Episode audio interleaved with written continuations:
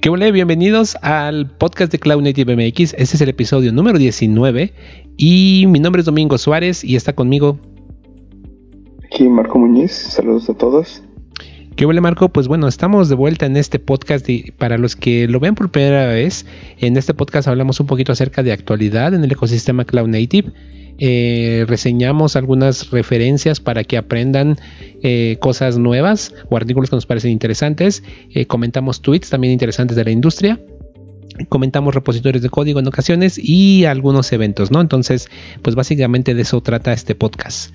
¿Cómo te fue en la semana, Marco?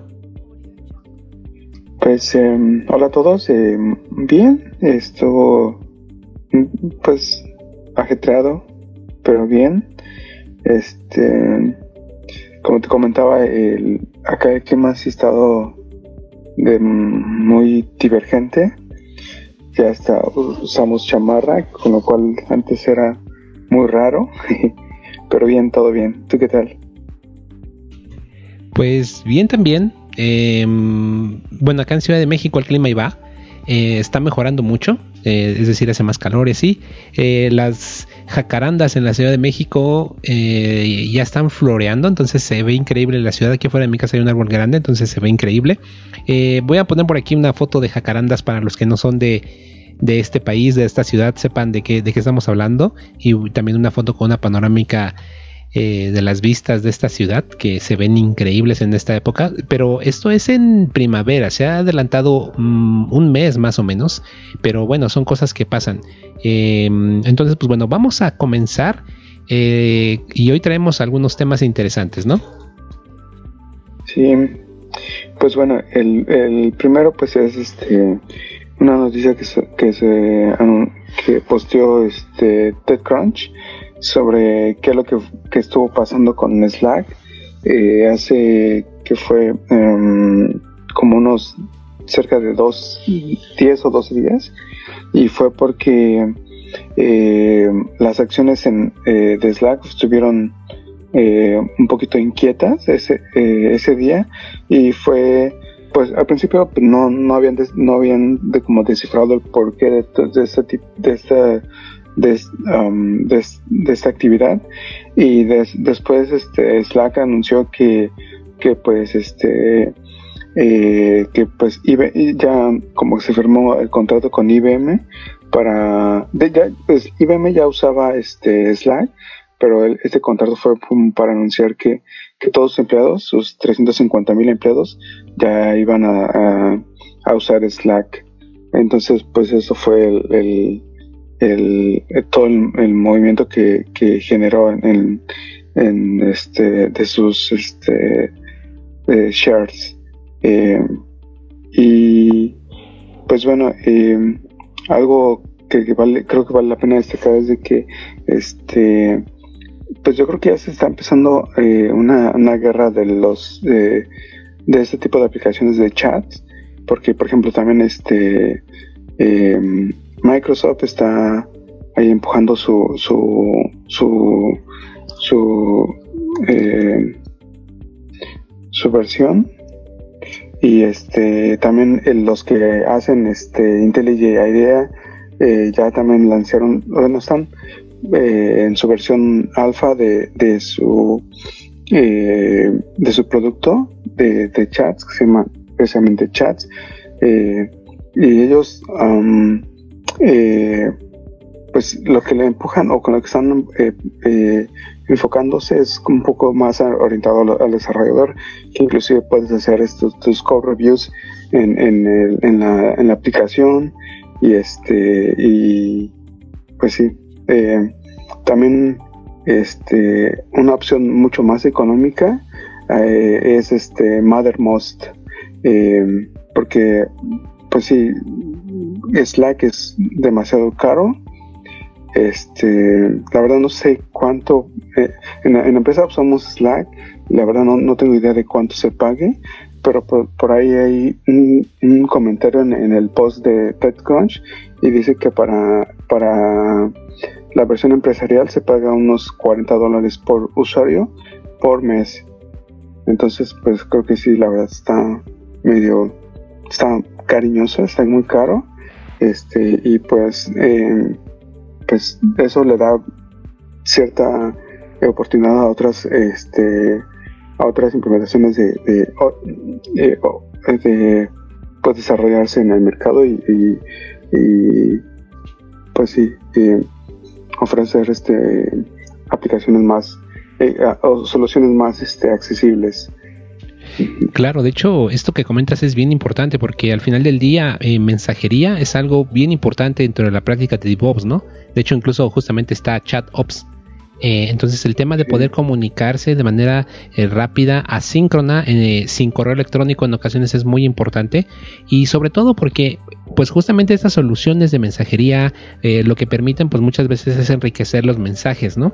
Eh, es decir, con acciones, que es algo que eh, Slack eh, ha desarrollado muy bien, ¿no? Porque desde ahí mismo, por ejemplo, no se puede hacer un pipeline que te pregunte directamente en Slack cosas y tú desde ahí reacciones, ¿no?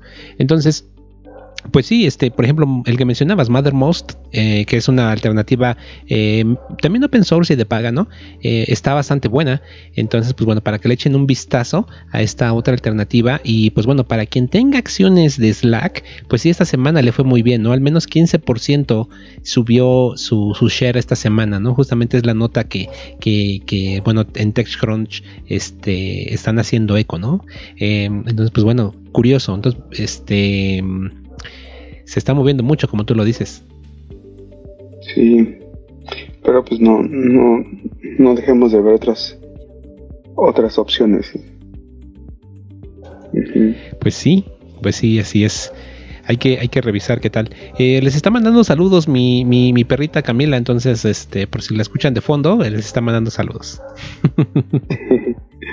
Excelente. Y luego por ahí traemos otra, otra nota interesante, ¿no? ah, no, esa ya es referencia, ¿no? Sí, sí, una referencia eh, del blog de Google Cloud Platform. Eh, es, eh, le llaman Exploring Container Security y es el anuncio de dos um, de dos nuevos implementaciones en GKE uno que se llama este Shielded GKE Nodes básicamente lo que es es de que Em, tú cuando lanzas un nodo de, en, eh, Google, Cloud Platform, eh, ese nodo puede ser criptográficamente verificable en contra de sus, de sus data centers. Entonces, eh, de, alguna manera, ellos dicen, sí, yo verifico que este nodo es, pertenece a nosotros y, este, pues es seguro de que, de que corre nuestra plataforma, ¿no? Pues de alguna manera para evitar eh, eh, como robo de, de, identidad, ¿no? Eh, a nivel a nivel nodos.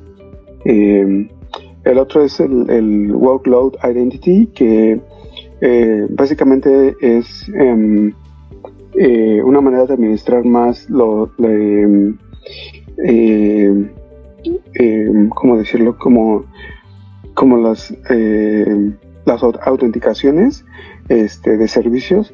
Eh, entonces, pues lo que, lo que básicamente es decirle es tomar el principio de less privilege, em, que, que hace que, que, le demos los privilegios em, básicos para el para lo que ese servicio o esa esa aplicación o, o, lo que sea eh, tenga que hacer. Entonces no tenga como los privilegios, ya saben, ¿no? Que le damos, bueno, si le damos todos los privilegios y no nos, no nos, este, no nos importa, este, y pues algún atacante puede, puede hacer mal uso de, esos eh, privilegios que, que, tiene eh, este, la, el, la aplicación. Entonces es básicamente, si tú vas a hacer uso de mensajería, este, pues solamente vas, vas a poder publicar mensajes en, una cola, un tópico y nada más, ¿no? Entonces ese es básicamente es su, su nuevo feature. Está, bien chingón esto porque también están mencionando que tienen disponible eh, eh, otro servicio, ¿no? Que es el GKA Sandbox, que básicamente lo que es es que te permite ejecutar containers pero utilizando gvisor, ¿no? Que es el otro container runtime que tiene que ha desarrollado Google, que básicamente ese container runtime corre en user space. Con esto reducen la interacción directa entre un contenedor y la máquina huésped. Eh, recordemos que Docker, por ejemplo, tiene un gran problema de seguridad debido a que corre en kernel space y justamente si alguien logra eh, vulnerar ciertos mecanismos de seguridad del container runtime, como en este caso Docker, eh, lo que va a ocurrir es, es que básicamente puede afectar hasta también el host. Entonces, eh, bien, bien por Google, ¿no? Que está, eh, que está haciendo ese tipo de, eh, nos está ofreciendo ese tipo de funcionalidades para mejorar la seguridad. Que bueno, creo que casi en todos los podcasts hablamos del tema de seguridad porque sí somos muy enfáticos en este tema y sobre todo, no creo que también tú has estado chamando bastante en esto y, para aquellos que creo que mencionaste hace un momento que algo que un, pequeño detalle que ocurre casi en toda la industria, que es para facilidad de administración, mejor le damos todos los privilegios, ¿no? confiamos en que nadie va a saber que tenemos eh, abiertos los servicios y, por temas de facilidad de operación, ¿no? Pero justamente ese servicio que tú mencionas, el de Workload Identity, Workload Identity, perdón, que básicamente deshabilita todo, ¿no? Y tienes que ir activando conforme los vas necesitando. Entonces, pues sí, este, qué chingón. Eh, en ocasiones, digo, muchos podrían decir, bueno, yo no uso GKI, a mí qué me importa, ¿no?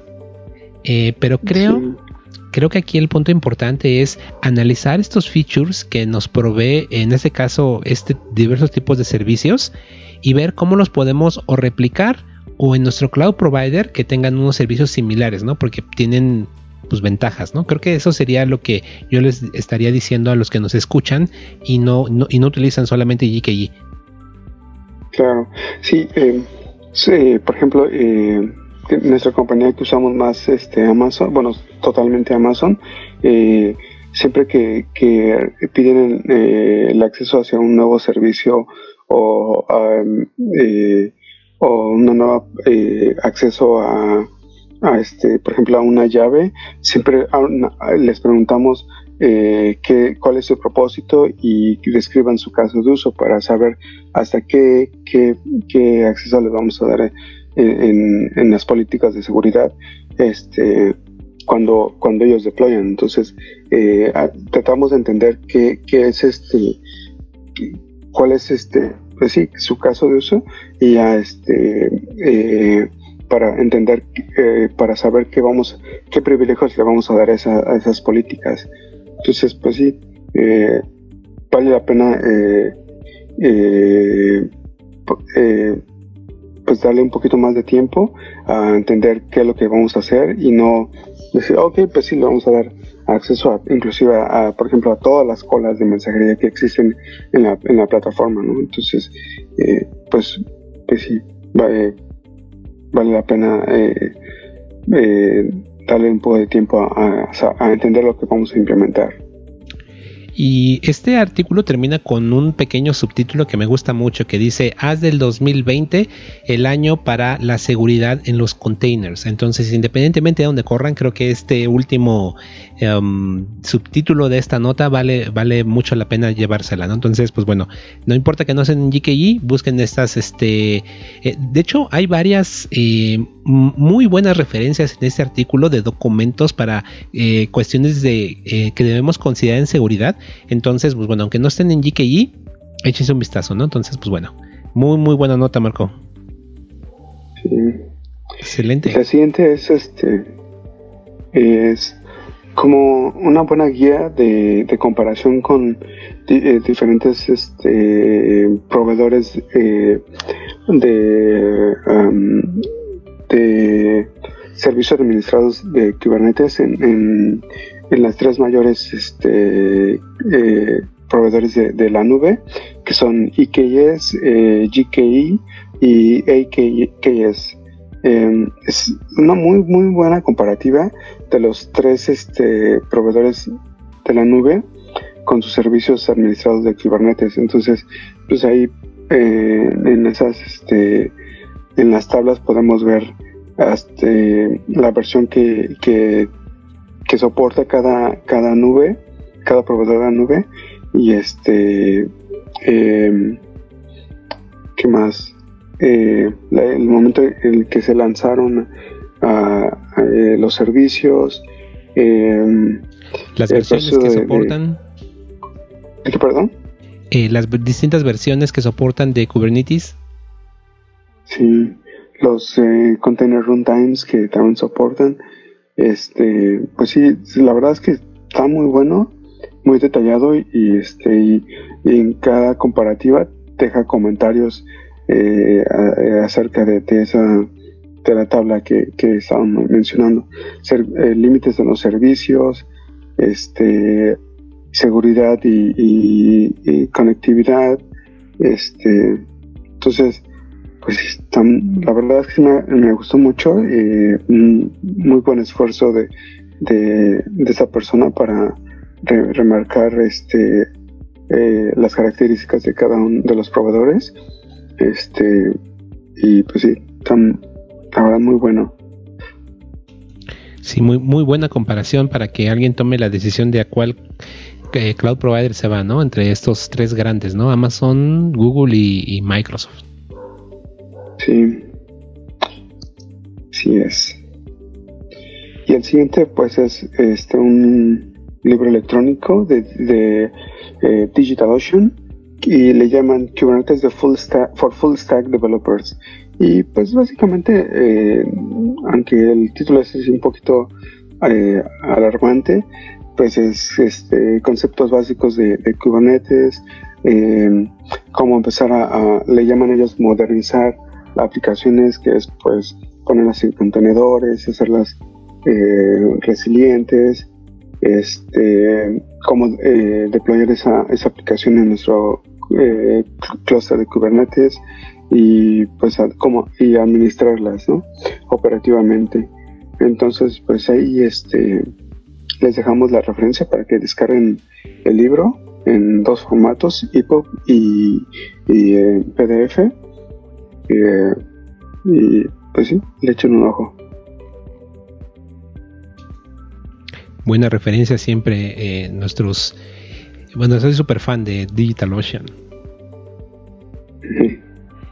Um, después de ahí tenemos una referencia que me gustó bastante eh, acerca de, es un blog post de Philip Hauer en el cual él habla un poquito de eh, que en, su oficina, en lugar de tener post-its de, de, de, Agile, tienen realmente como algunos principios eh, que siguen para desarrollar software. ¿no? De hecho, ellos le llaman la mura de, el, perdón, la pared de la sabiduría de, programación, ¿no? de codificación. Entonces, hay ahí algunos principios bien interesantes como eh, optimización temprana no es, no es, no es este, es maligna, ¿no? Este, mm, eh, estructuras de datos primero, que, creo que eso es bien importante, ¿no? Eh, no distribuir eh, el cómputo, básicamente no hacer microservicios por convivir, ¿no? entonces, bueno, hay aquí varios ah, principios muy interesantes y, sobre todo viene también quién es el autor de estos, de estos principios o de estas citas, ¿no? entonces, incluso hay referencias a ¿cómo se llama? Pues a los documentos donde originalmente eh, estas eh, citas fueron, este, fueron extraídas. Entonces, pues bueno, les dejamos por ahí la referencia porque creo que vale la pena. De hecho, está muy actualizado, es decir, esto lo escribieron este año. Entonces, eh, hay, pues bueno, referencias muy, muy interesantes que yo creo que vale la pena, pues bueno, adoptarlas. Exacto. Y fíjate que este tipo de, cosas me recuerda a algo que eh, no, no estoy seguro si Google todavía lo hace, pero hace muchos años, y con muchos años me refiero a 10 años o tal vez más, eh, Google tenía un blog de testing, eh, creo que se llama Google Testing Blog. bueno, en este blog ellos publicaban regularmente, tenían una sección de este blog que se llamaba Testing in the Toilet. Ah, entonces, eh, la idea de este tipo de notas era que ellos publicaban, eh, pues bueno, algo muy corto que cupiera en una hoja de tamaño carta.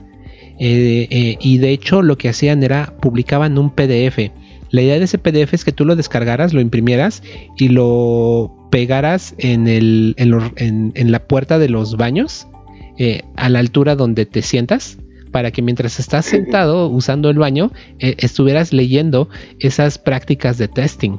Entonces, em, pues bueno, esto es como para las paredes de, los desarrolladores, de, pues sí, de, las paredes de eh, donde está el equipo de desarrollo, pero me, recuerda mucho a eso porque era muy... Ah, de hecho incluso aquí también te regalan el PDF. Puedes bajar todo en un PDF para que ya simplemente lo imprimas y lo pegues en tus oficinas. Sí, está bueno. Sí, muy buena referencia. Entonces, pues bueno, vámonos a la siguiente. Eh, la siguiente, ¿qué fue? Ah, sí. Eh, fue un, post que compartiste en Quora que el título dice ¿Por qué Amazon eh, no se puede mover de, la base de datos de Oracle en, su, en sus propias este, soluciones de, de Amazon Web Services. Eh, pues, está, interesante, ¿no? Porque... Eh, Sí, básicamente, de hecho, em, a mí me gustó mucho porque bueno, me, me, llegó en un pequeño resumen de, de, de Quora a mi, a mi email y la respuesta la da pues un arquitecto de soluciones de Amazon. Entonces él da aquí las razones por las cuales eh, a cierto producto que tienen, cierta aplicación que tiene corriendo internamente em, eh, Amazon todavía está ocurriendo, digamos, en eh, bases de datos Oracle tradicionales y no se han podido mover pues hacia el servicio administrado de Oracle que tiene AWS. Entonces, eh, me parece muy interesante porque justamente, em, bueno, esta persona que trabaja dentro de, de, Amazon da sus razones por qué, pero básicamente es tamaño, ¿no? O sea, si no se migraron cuando la base de datos era pequeña, ahora que se está grande y que pues, eh, cuando está en uso, pues no puedes hacer downtime de esa aplicación, pues porque eh, en, lo que la mueves de un lugar a otro, ¿no? Entonces, eh, eso es lo que muchas empresas viven en el día a día y, que, razón por la cual no pueden tal vez migrar a la nube, ¿no? No pueden hacer downtime en lo que hacen, en lo que pasan la data, ¿no? aunque de esto hay, me recuerdo que en el KubeCon de San Diego fuimos, fui a una plática de cómo poderse mover en el caso de Azure, en el servicio administrado de base de datos, hacia eh, Google Cloud Platform, eh, en, en corriendo eh, la base de datos esta de, um, MySQL, que es muy escalable, Vitesse, y que lo hicieron básicamente muy rápido. pero vaya, es otro tipo de base de datos, es otro tipo de herramienta. seguramente acá tienen otras dificultades. Eh, también dentro de este, dentro de esta respuesta en Quora vemos un tweet de Werner Vogels, que es el CTO de, Amazon, en el cual él menciona que en el, en el 9 de noviembre del 2018, creo que es una actualización a esto, donde finalmente sí lo pudieron migrar eh, y aquí la nota de Werner Vogels es que en este momento, dice, em, el Oracle de Amazon, del, Data Warehouse, que es uno de los más grandes, si no es el más grande en el mundo, eh, ahora ya está corriendo en AWS Redshift. Entonces aquí, bueno, mm, esto fue a finales de, 2018 eh, en donde bueno ellos están diciendo que ya pudieron hacer la migración entonces eh, yo les dejo estas notas aquí porque, eh, bueno, creo que en los comentarios este, se pueden encontrar cosas interesantes este, y tal vez por ahí encuentran un hilo de, pues, de otros problemas que pudieran haber surgido. Entonces eso me pareció interesante y quería compartírselos.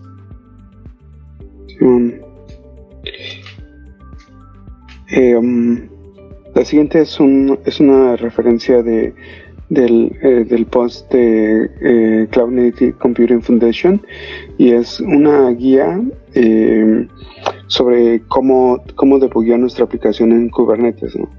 Y probablemente es este como tips de saber o identificar cuál es el problema en, nuestra aplicación cuando la deployamos en, en Kubernetes.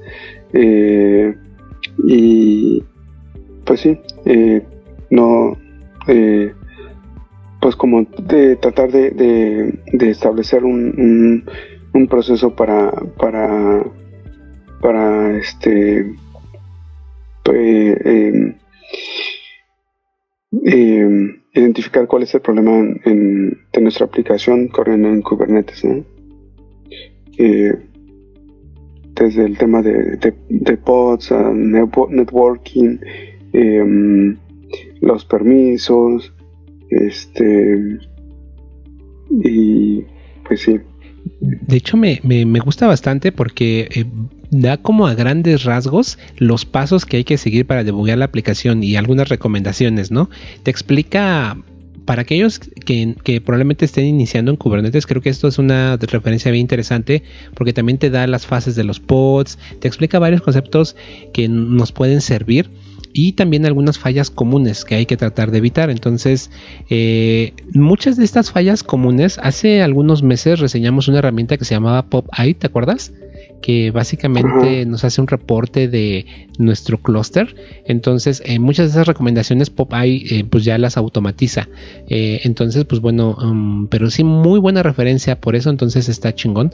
y pues bueno, para quien va empezando, creo que esto es muy, muy buena, muy buena ayuda, ¿no? Y, y, no solo para los que van empezando, para aquellos que a lo mejor ya tienen tiempo usando Kubernetes y a lo mejor lo usan porque así encontrando un blog post y copian y pegan. Eh, y aquí les va a dar, creo yo, viene muy bien explicado. De hecho, es una guía no tan chiquita, ¿no? Sí, es una guía mediana, ¿no?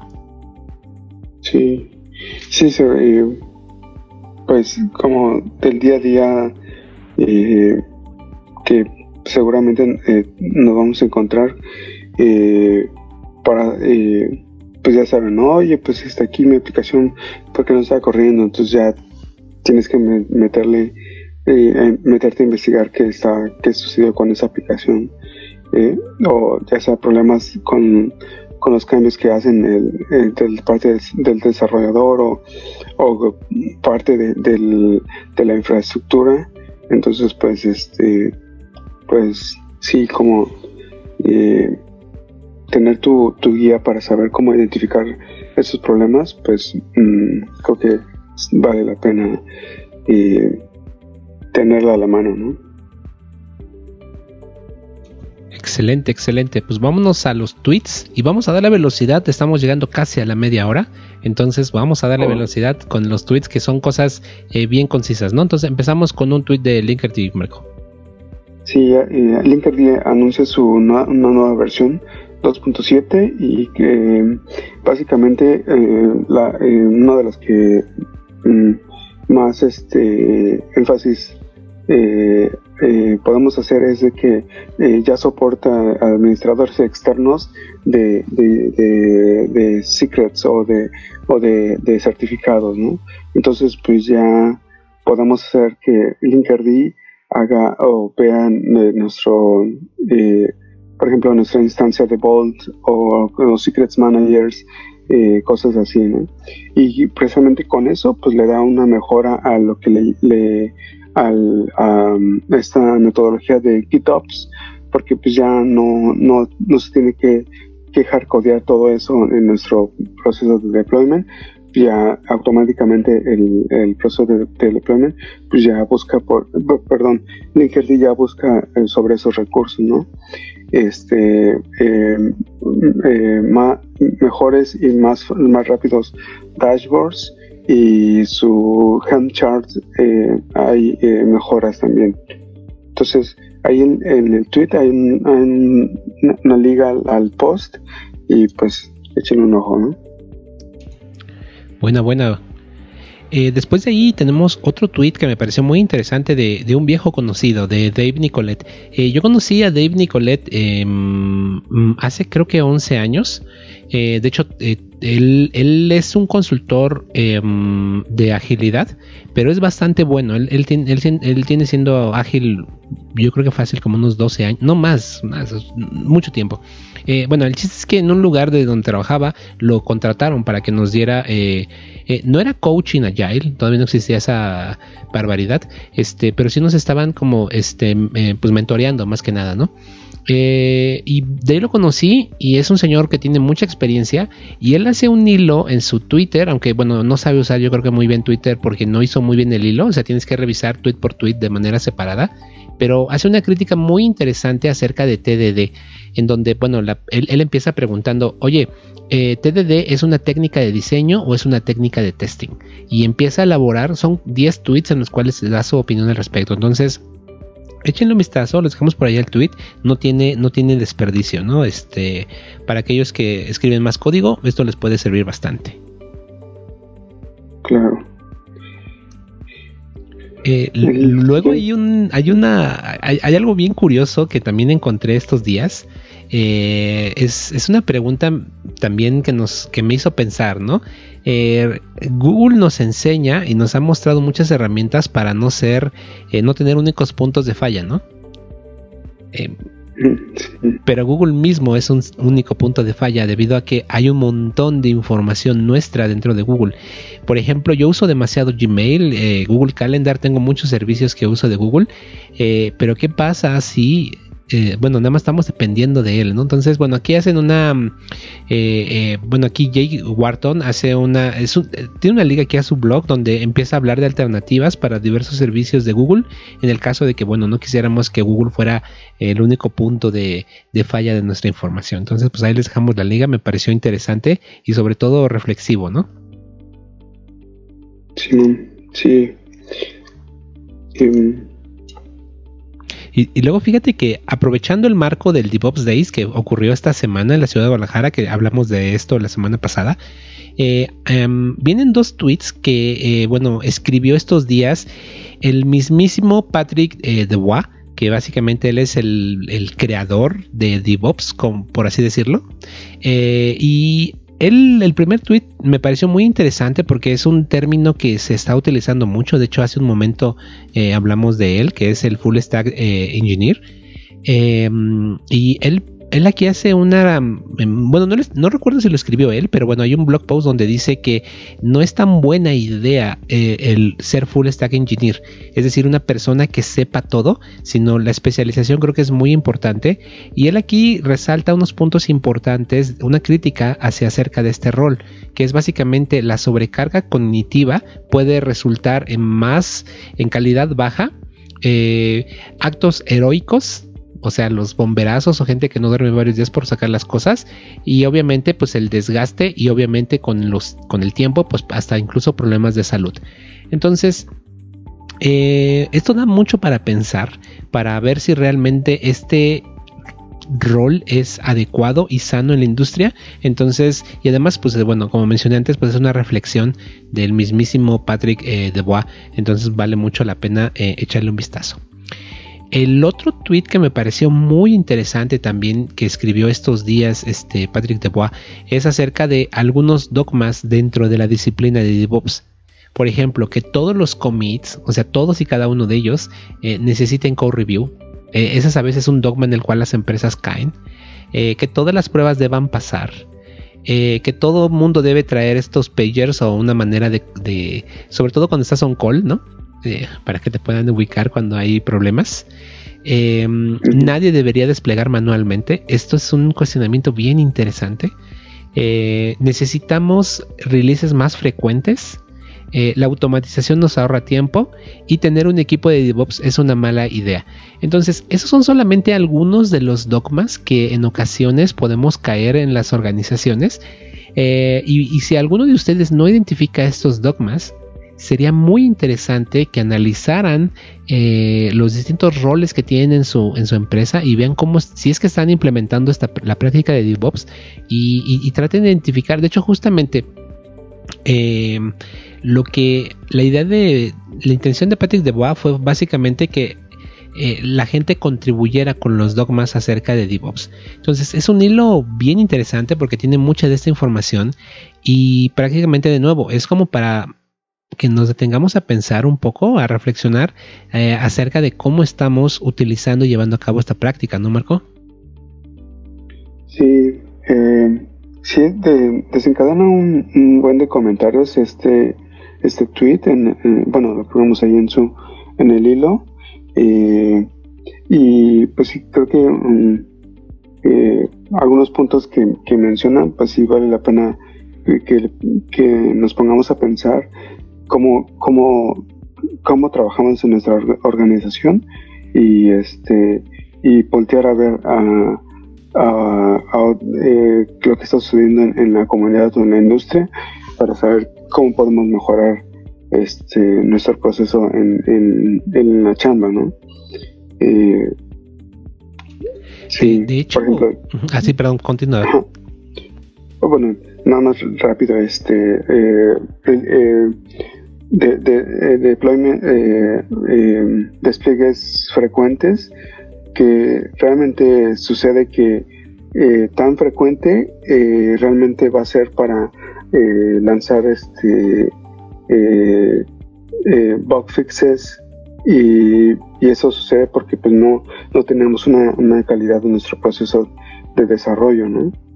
No porque realmente vamos a, estar lanzando tan frecuentemente pues este nuevas nuevos este nuevas características en nuestra, en nuestra plataforma.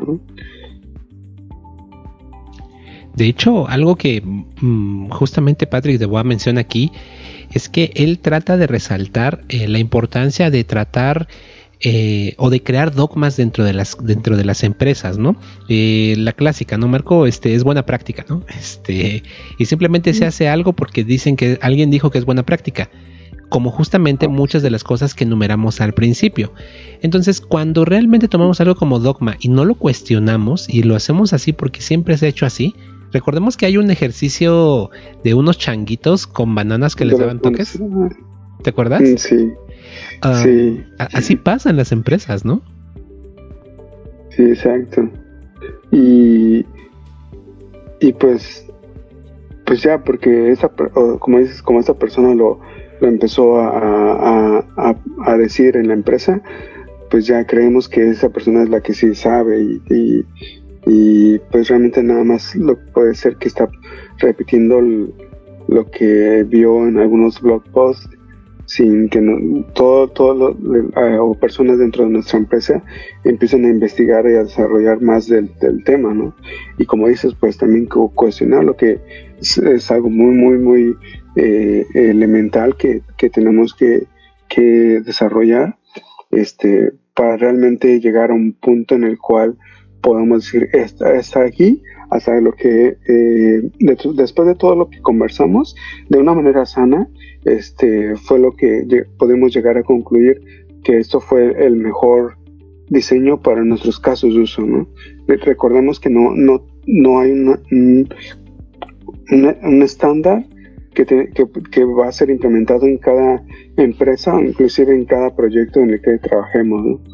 Eh, va, a haber, va a haber muchas diferencias eh, o variables que van a estar este, eh, en, nuestro, en nuestro que, que van a afectar nuestro, nuestro, nuestra implementación.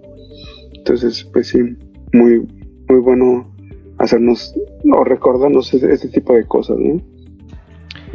Es correcto, muy buen tweet. Entonces, pues ahí se los dejamos y tienen mucha tarea. Muy bien, y, luego fíjate, ya hemos hablado en otros, eh, en otros, en otras emisiones de una herramienta que se llama Inlets. De hecho, creo que fue hace un par de podcasts donde, em, bueno, eh, hablamos de este repo chingón de código. Em, y pues bueno, algo e, este proyecto, en mi opinión, está ganando mucha atracción en LEDs. Entonces, ahora, en su nueva versión que sacaron hace unos cuantos días, este, sacaron un feature que me pareció brutal y me movió mucho la cabeza. Dice que ahora, eh, en LEDs básicamente es un, eh, ¿recuerdas? Es un Ingress Controller, ¿no? Em, entonces, eh, eh, entre otras cosas, ¿no? Pero ahora mencionan que eh, tiene la facilidad de, hacer, de, no sé cómo traducir traverse, bueno, atravesar este, reglas de tráfico en el firewall usando encripción. Entonces, esto es increíble para, sobre todo, yo donde veo el caso de uso de inlets es para clusters de Kubernetes que están corriendo on-premise eh, en donde básicamente tienen una administración de seguridad probablemente en ocasiones que es muy difícil cambiarla. Y ahí es donde a veces no puedes usar, por ejemplo, no sé, Ingress Controller de, de Nginx o alguno de estos pues bueno, ellos han estado trabajando en que ahora pueden, este, usando encripción, ya pueden, eh, pues bueno, saltarse algunas reglas de firewall. Entonces eso está increíble para resolver esos problemas de conectividad. Entonces este proyecto está ganando muchísima atracción. Entonces eh, para sobre todo los que están corriendo on-premise, échenle un vistazo. Eh, está muy, muy interesante. Simón, o sea, eso se parece algo que tenemos que darle un buen rato a, estudiar, ¿no? Sí. Un buen proyecto. Muy bien. Y ya para acabar el evento que tenemos por ahí, ¿no? Sí, algo eh, que compartiste, que esperemos que, se puedan este, aventar eh, todo todo el, la agenda y es de parte de Google Platform, Platform este, que es eh, básicamente eh, eh, todo un día, el día 4 mm, de marzo, este, que pues van a hablar de, de, GCP, de los servicios, cómo, cómo empezar con GCP, cómo van a hablar sobre máquinas virtuales, este, almacenamiento, contenedores, desarrollo de aplicaciones con contenedores, el deployment y, monitoreo, pues es básicamente eh, cómo usar sus servicios eh, en una aplicación que, que pues seguramente van a estar desarrollando, ¿no? Ok, eh, lo que estoy viendo acá es, creo que es gratuito, ¿no? El evento, creo que es en línea, ¿no? Ah, cierto. Es, es, gratuito. Sí, es un webcast gratuito, sí. Y estoy viendo, y pucha, son. Eh, básicamente empieza a las 11 de la mañana y termina a las 4 de la tarde, ¿no? Y el contenido se ve bien, bien completo. Entonces, eh, pues vale mucho la pena. Si tiene, eh, como mencionabas, es el 4 de marzo, entonces yo creo que vale mucho la pena registrarse y verlo. ojalá después estén las grabaciones disponibles, seguramente sí. Eh, y pues bueno, buena referencia a este, este, este evento, ¿no? Sí, pues sí. esperemos que se den un, día libre de su chamba y este para que le dediquen esto. ¿Cuándo es? Cuatro. Es un miércoles, entonces pues no, no pierdan esta oportunidad y pues sobre todo que es gratuito, ¿no? Que muchas veces porque es gratuito pues no le ponemos o no le damos el valor suficiente este, hasta que pues nos tenemos que pagar, ¿no? hasta que nos, nos, nos suelen en, en, la, en, el, bolsillo. Claro. Bien, entonces, pues disfruté mucho esta emisión, Marco. creo que hablamos de algunas cosas interesantes y, esta semana estuve muy reflexivo, por eso em, puse esos tweets. Entonces, em, pues bueno, ojalá Em, los que nos están escuchando o viendo por ahí, eh, pues nos pongan algunas de sus reflexiones y nos eh, comenten eh, qué opinan sobre todo esto que está ocurriendo con el, con el tema de DevOps, aprovechando el, el, DevOps Days en México. digo, haciendo, ya para cerrar, haciendo un comentario sobre el evento, estuvieron haciendo el stream en vivo eh, desgraciadamente yo estuve bastante ocupado el jueves y viernes, no pude, eh, ni siquiera lo pudimos compartir en la cuenta de Twitter de Cloud Native México, pero esperemos que dentro de algún tiempo podamos, a ver si están por ahí las grabaciones. Eh, a, ver si las encontramos, se las compartimos, porque de nuevo, bueno, estuve viendo algunos tweets y se ve que estuvo poca madre el evento, entonces saludos, saludos a toda la gente que estuvo detrás de la organización. De hecho, en mi canal de YouTube que tengo en el Coder Dog hice un, event, un, video nada más de, de este tema. Y este pues mencioné hice una pequeña crítica al respecto del evento y me contestaron los este los, algunos de los organizadores. Este bien bien este sí con ánimo constructivo entonces este son unos tipazos entonces este pues eh, sí se ve que el evento fue todo un, éxito y espero con ansia el próximo para ahora sí aventarme ir por allá este, de hecho, esos cosas me estaban invitando, no, aún así, aunque no seas speaker, acompáñanos y así de, pues bueno, tenía aquí un tema personal que no me, que me evitaba salir de la ciudad, sobre todo el día viernes, ¿no? Entonces, em, pues sí, ¿no? Hay, que ir el próximo año, ¿no, Marco? Simón, eh, pues ya ahora estamos pendientes de este evento y, y planeamos, planeamos este, la ida. Y eh, vemos dónde, dónde se va a hacer, ¿no? Simón, va que va. Bien, pues bueno, entonces, ¿algo más para ir cerrando, Marco? Pues no, una vez más, este, esperamos que nos dejen algún, algún comentario de como retroalimentación, o que nos este, colaboren con nosotros en, el, en, el, en nuestra página web con algún con, el, con, con, lo que sea relacionado a Cloud Native, creen ahí su, su pull request con un nuevo post o, o en nuestro Slack, eh, que sí ha estado un poquito muerto últimamente, pero pues vamos a tratar de, de seguir este eh, creando actividad. Ok. pues sí, ahí estaremos. Eh, y cualquier cosa, pues estamos aquí. Bien, entonces, mira, este año les adelanto algo de lo que va a pasar en los eventos que vamos a hacer, este, que hacíamos. Eh, recordemos que hacemos este eventos presenciales en Ciudad de México cada dos meses. Este, eso creo que va a cambiar este año y, creo que lo vamos a hacer cada mes porque tenemos dos sponsors del lugar. Eh, Nirsoft me confirmó hace algunos días que nos va a seguir apoyando para para los eventos. Y recuerdas que la sesión pasada mencioné que Globan también nos va a ayudar, sobre todo para el evento de aniversario, eh, que va a ser el próximo marzo. De hecho, saludos, Angelo, que es quien está gestionando todo por allá. Entonces, eh, con estos dos patrocinios, yo creo que vamos a empezar a hacer reuniones mensuales este año. Entonces, eh, pues necesitamos speakers, necesitamos contenido. aviéntense. acá gustosos de recibirlos. Y este, se vienen más sorpresas en este podcast, ¿no, Marco? Estamos planeando algo interesante, ¿no? Sí, eh, pues esperemos este hacer más tracción y este y, y pues de alguna manera que los involucremos en, en, esta comunidad y, y pues sí eh, Vientos. Pues Cualquier comentario es bienvenido. Exacto. Muchísimas gracias. Y pues nos estamos viendo en la próxima emisión. Hoy es sábado 22 de, de febrero, perdón. Em, lo estamos cambiamos un poco la fecha de la grabación por algunas cosillas. Este, esta semana no, no, publicamos podcast, no, ¿verdad? Esta semana no publicamos podcast. La primera semana del año que no publicamos, pero pues bueno, muchísimas gracias por sus suscripciones, las vistas rifan un montón y pues bueno, vámonos Marco. Sí, nos vemos. Cuídense, muchísimas gracias. Bye. Chingón.